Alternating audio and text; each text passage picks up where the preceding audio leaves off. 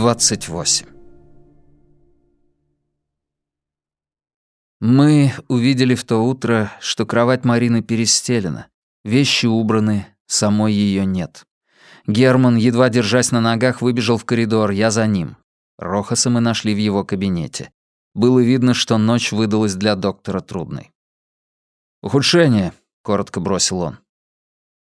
Вчера, через два часа после нашего ухода, у Марины наступила острая сердечная недостаточность и клиническая смерть, которая длилась 34 секунды. В реанимации удалось вывести ее из кризисного состояния, сейчас она в отделении интенсивной терапии без сознания.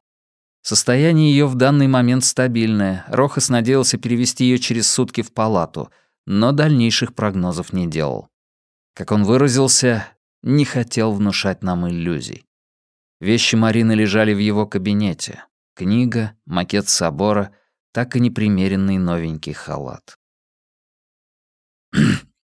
«Мне можно увидеть дочь?» — откашлившись, спросил Герман. Доктор сам проводил нас в отделении интенсивной терапии. Марина была опутана сетью трубок и проводов, окружена приборами и механизмами более страшными, а главное, более реальными, чем когда-либо мечтал иметь Михаил Колвеник. Ее безвольное тело лежало там в полной власти этой металлической магии. Демон, который терзал Колвеника, воочию предстал перед моими глазами, и безумие его стало мне ясно до конца. Я выбежал оттуда, не помня себя. Успел только увидеть, что Герман рыдает. Бежал без отдыха по людным улицам, среди чужих лиц — которым не было дела до моего горя. Вокруг меня был мир, который не знал о Марине и не нуждался в ней. Мир, в котором ее судьба значила меньше, чем дождинка, падающая на асфальт из тучи. В этом городе было только одно место, куда мне осталось пойти. Старый дом на Рамбло по-прежнему был погружен в темноту. Доктор Шелли открыл дверь, но меня не узнал. Квартира была захламлена и пахла неопрятной старостью. Доктор смотрел пустым, отсутствующим взглядом. Я взял его под руку и довел до кресла в кабинете, открыл окно. Об отсутствии Марии говорила каждая мелочь. От высокомерия и вздорного характера старого врача не осталось ничего, Передо мной сидел несчастный старик, у которого впереди были только отчаяние и одиночество. «Он увел ее», — повторял он. «Он ее увел». Видеть это было тяжко. Я помолчал, подождал, пока ему станет легче. Действительно, он поднял глаза и узнал меня. Спросил, зачем я пришел. Я сказал. Он молчал, глядя на меня прежним твердым взглядом. «Больше нет ни одного флакона с сывороткой Михаила. Они уничтожены. Я не могу дать тебе то, чего нет. Но если бы они и были, то принесли бы тебе только горе, как Михаилу. Если ты применишь сыворотку, это будет худшее, что ты сделаешь в твоей жизни. Его слова звучали и плыли в воздухе, но не проникали мне в сознание. Мы слышим только то, что хотим слышать. Я не хотел знать того, о чем говорил Шелли, смотревший мне в глаза пугающе острым взглядом. Я его подозревал в том, что мое отчаяние было своего рода поддержкой его собственному, и он не хотел облегчить моей муки. И еще я с медленным удивлением понял, что уже никогда не смогу судить колвеника. Я сам готов был стать колвеником. «Территория живых — это жизнь», — сказал доктор. «Смерть нам не принадлежит». Усталость совсем раздавила меня. Я сдался, не зная, кто принял у меня капитуляцию. Тяжело встал и повернулся, чтобы уйти, — но доктор окликнул меня еще раз. «Ты ведь был там, когда...» Я кивнул. «Мария умерла безгрешно, доктор. Она спасена». Слезы полились по его лицу. Он протянул мне руку, я пожал ее. «Спасибо». Больше я его никогда не видел.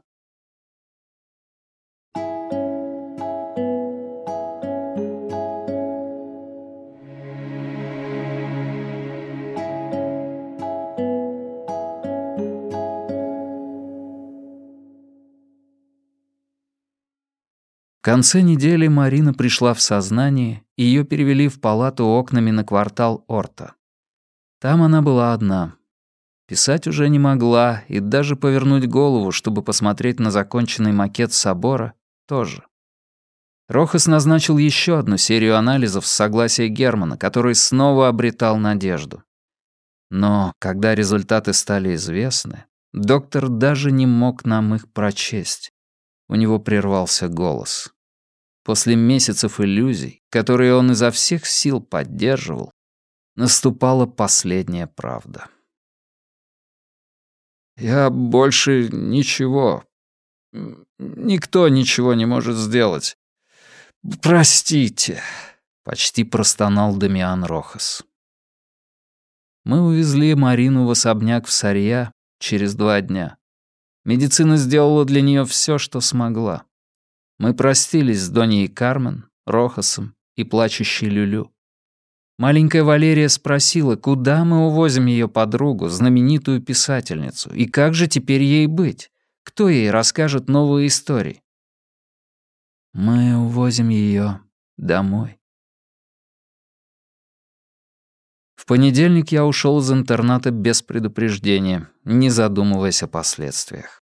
Мысль об отчислении, возможно, приходила мне в голову, но не задержалась. Мое место было рядом с Мариной. Мы ее хорошо устроили в ее комнате. Макет я поставил на подоконник.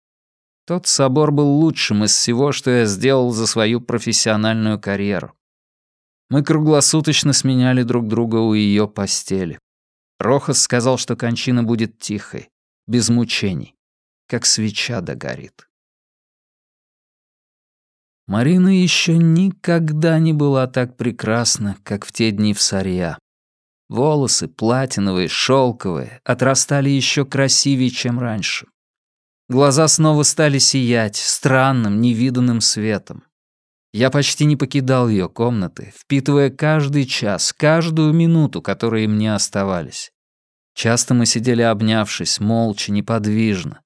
В один вечер, это был четверг, Марина обняла меня, поцеловала в губы и прошептала на ухо, что любила меня всегда, любит сейчас и будет любить вечно. На рассвете она умерла. Тихо, как предсказал Рохас. Только сжала мне руку, улыбнулась отцу и навсегда закрыла свои сияющие, прекрасные глаза. Старый Такер послужил Марине в последний раз. В молчании вел его Герман по дороге к маленькому пляжу в Сан-Фелиу, по той же дороге, что и раньше. Море сверкало на солнце так, словно приготовило для Марины прощальный праздник. Мы сошли вниз, к воде, и развеяли прах среди волн и сосен. На обратном пути Герман сломался. Сгорбившись, он признался мне, что больше не в силах вести машину. Мы оставили Такер под деревьями и пошли к станции электрички, путь к которой нам указали рыбаки. Когда мы подъезжали к французскому вокзалу в Барселоне, шел шестой день с тех пор, как я исчез. За эти шесть дней я прожил шесть лет. С Германом я попрощался на перроне взмахом руки. До сих пор не знаю, что с ним было дальше. Мы оба знали, что встречаться нам больше нельзя, потому что в глазах друг друга мы увидим Марину. Он уходил. Тонкая нить в ткани времени. Спустя несколько часов вокзальный дежурный опознал меня как разыскиваемого и спросил. «Вас зовут Оскар Драй?»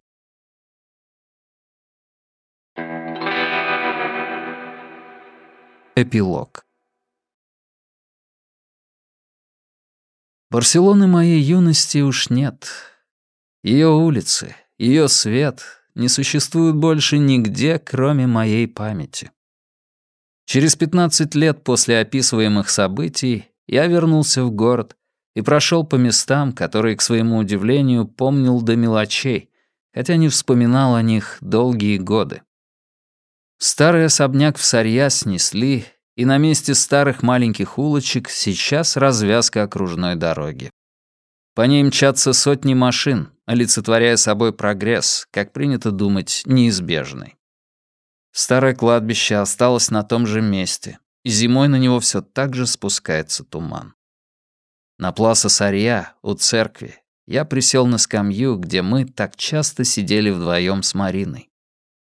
Вдалеке по-прежнему виднелся силуэт моей школы, но я не посмел войти на территорию и даже не приближался к ней. Что-то мне говорило, что этого делать не надо, а то исчезнет последнее, что осталось от молодости.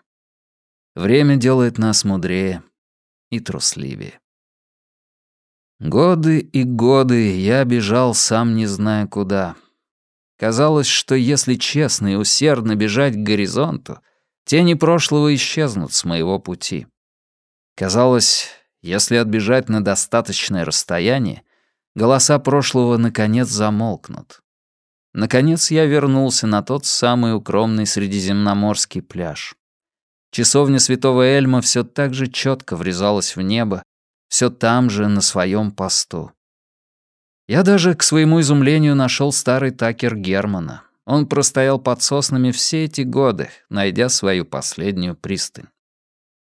Спустившись к воде, я сел на песок, там, где годы назад был развеян прах Марины. Над морем ликовал точно тот же свет, что и в тот день. И я вдруг так ясно почувствовал ее присутствие, что непроизвольно оглянулся. В тот момент я понял, что бежать больше некуда. Я вернулся домой.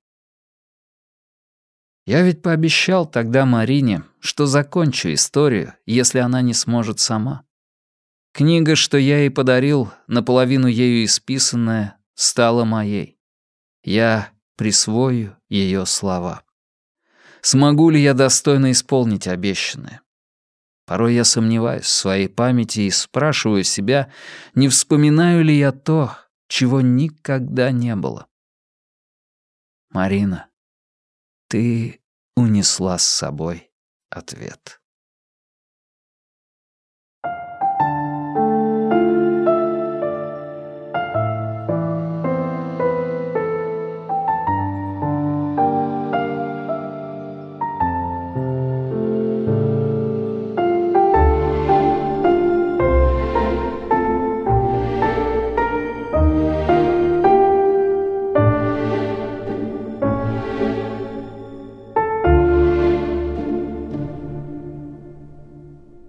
Читал Игорь Князев